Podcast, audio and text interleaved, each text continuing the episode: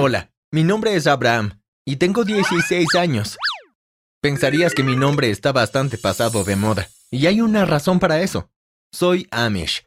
Nací en Pensilvania. Mi familia consiste en una madre amorosa llamada Hannah y un padre estricto llamado Isaac. También tengo 10 hermanos y aunque siempre llevamos un estilo de vida sencillo, éramos bastante felices. Antes de continuar con mi historia, no te olvides de dar me gusta al video y suscríbete al canal. Si quieres asegurarte de no perderte más historias emocionantes, asegúrate de presionar la campana de notificación. No tenemos electricidad, agua corriente ni internet. Estaba estrictamente prohibido que viajáramos en automóviles, trenes y autobuses, así que no tenía idea de cómo era eso. No teníamos cámaras y las fotos estaban prohibidas, por lo que ni siquiera teníamos un retrato familiar, pero aún así nos divertíamos. Después de mis quehaceres, por lo general me encontraba con los otros chicos de mi edad y jugábamos al béisbol. Este era nuestro deporte favorito y éramos muy buenos, así que todos los días yo estaba muy feliz. Hasta que mi amigo Joseph regresó de un viaje a la ciudad. Yo nunca había salido de nuestro pueblo y no tenía idea de cómo era fuera. Solo había escuchado historias de que las personas que vivían en las ciudades eran viles pecadores y que nosotros éramos especiales. Abraham, la ciudad es fascinante. Hay luces en todas partes, incluso a medianoche, y ni siquiera usan lámparas de queroseno. Se llama electricidad. Hay grandes tiendas donde venden todo tipo de alimentos, supermercados. Habían tantos alimentos allí que no había probado antes. Toma, te traje algunos. Se llaman chiros, dijo, mientras me entregaba una bolsa. La abrí y probé uno. ¡Ugh! dije. Bueno, olvídalo. Deben haber otros bocadillos que te gusten. Aparte de lo que te dije, hay mucho más. Creo que deberías ir algún día a experimentarlo todo, continuó. Sabía que tenía una tía que se mudó del pueblo y vivía en la ciudad. Mis padres me habían dicho que si alguna vez quería experimentar la vida afuera, harían arreglos para que me quedara con ella por un tiempo. Me dejarían tomar mi propia decisión de cómo y dónde vivir cuando sea adulto. Esa noche decidí tener una conversación con mis padres. Madre, padre, creo que es el momento, dije. ¿Tiempo para qué? respondió mamá. Quiero experimentar la vida en la ciudad. ¿Puedo quedarme con mi tía? pregunté. Ciertamente no, respondió mi padre. Pero dijiste que podía irme cuando estuviera listo. ¿Por qué has cambiado de opinión? pregunté. Hablaré con tu madre y te informaremos la decisión mañana. Ahora vete a la cama. Tienes que levantarte temprano, dijo. Me alejé triste. Me cambié, me metí a la cama y me dormí. Al día siguiente mis padres parecían haber olvidado el trato. Me acerqué a ellos para preguntarles de nuevo. ¿Ya han decidido? ¿Puedo quedarme con mi tía por un tiempo? Decidimos que vayas por una semana, pero tienes que volver a casa los fines de semana. Tendrás que ponerte al día con muchas tareas y no puedes dejar a tus hermanos y hermanas con esa carga, dijo papá.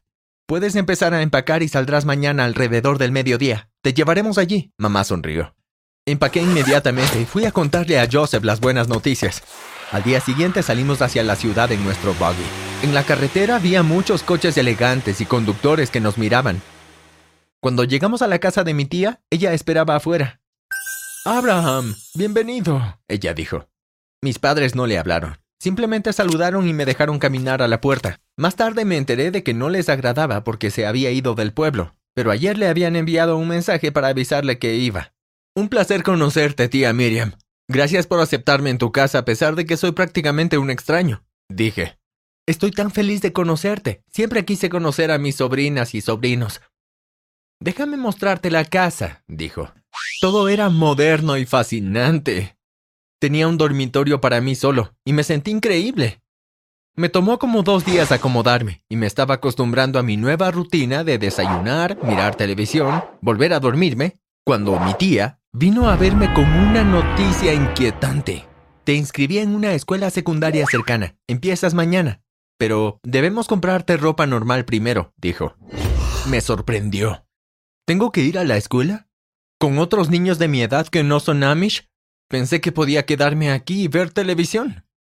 Tu educación es importante. Ahora deja de ser tonto. Vamos de compras, respondió. Fuimos a un centro comercial que era el edificio más grande que había visto.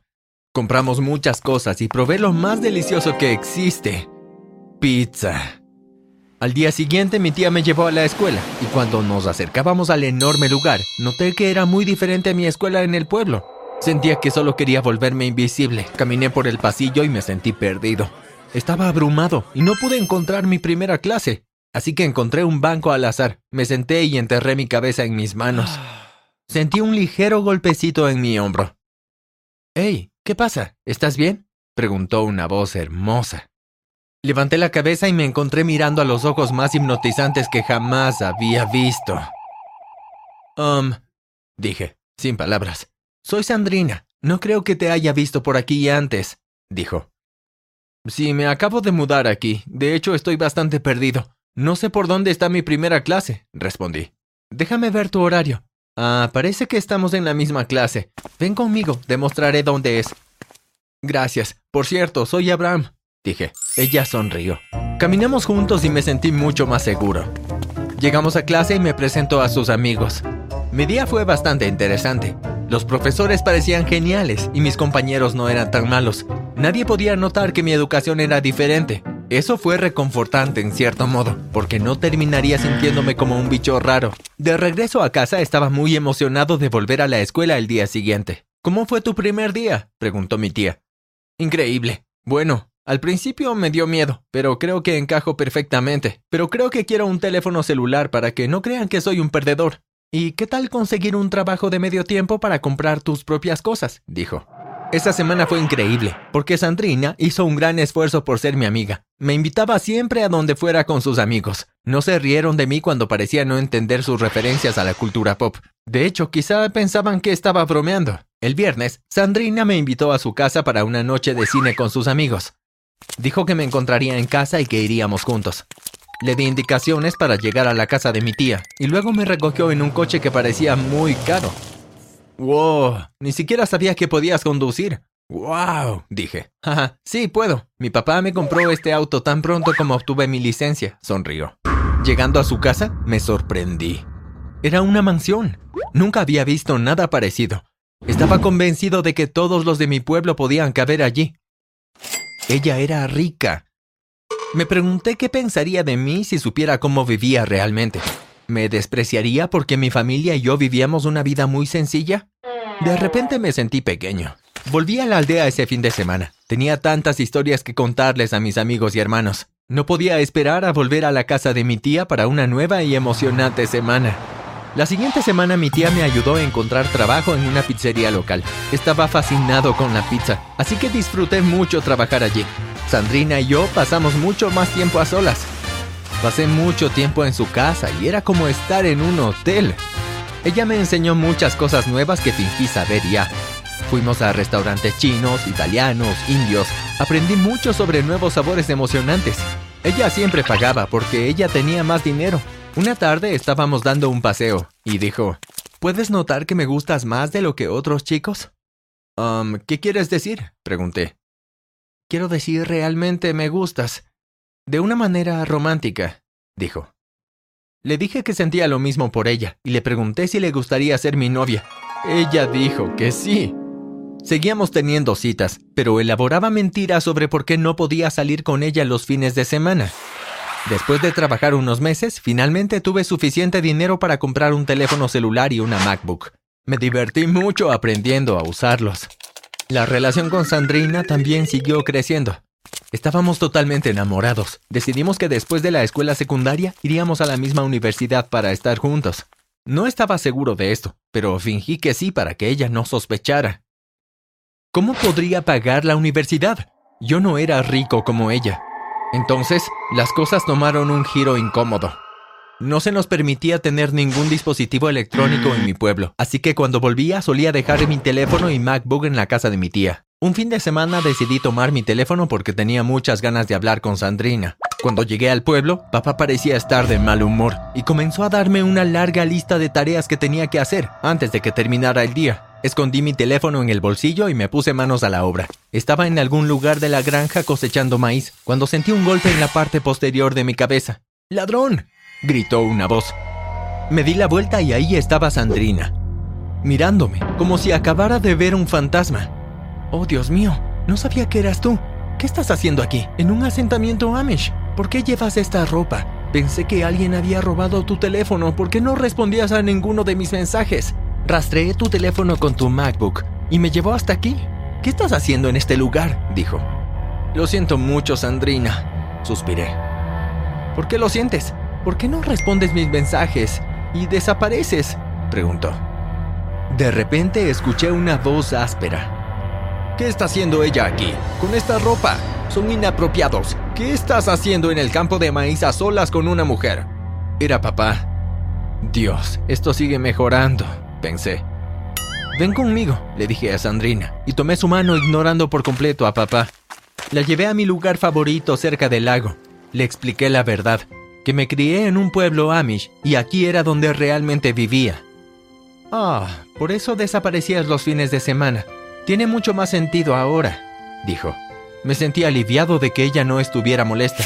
De seguro no quieres estar conmigo ahora que sabes la verdad, suspiré. No, te quiero igual. No me importa que seas de aquí. Ojalá hubieras sido honesto conmigo desde el principio. No te habría juzgado.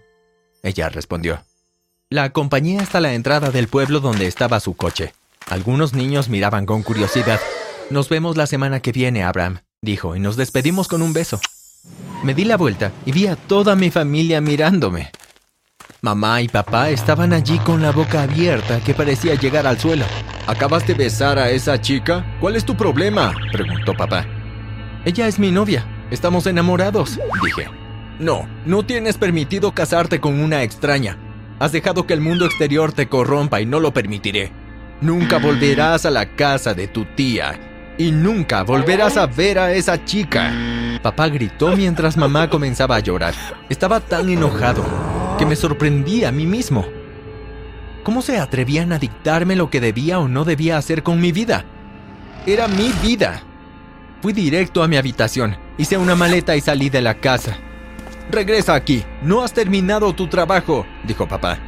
Termínalo tú mismo, ya no quiero saber nada de ustedes. Me alejé del pueblo y nunca volví. Caminé casi una hora hasta la casa de mi tía donde le conté todo lo que había pasado. Después de eso no fue fácil para mí. Mis padres intentaron luchar para recuperarme, pero me negué a regresar. Eventualmente me dejaron solo. Estaba claro que nunca aceptarían a Sandrina, pero yo quería estar con ella más que cualquier otra cosa en el mundo.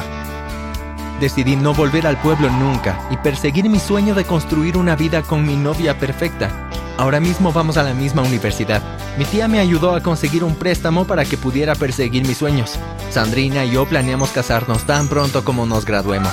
Estoy tan feliz de que me encontrara ese día que estaba tan solo en el pasillo. Ella cambió mi vida por completo.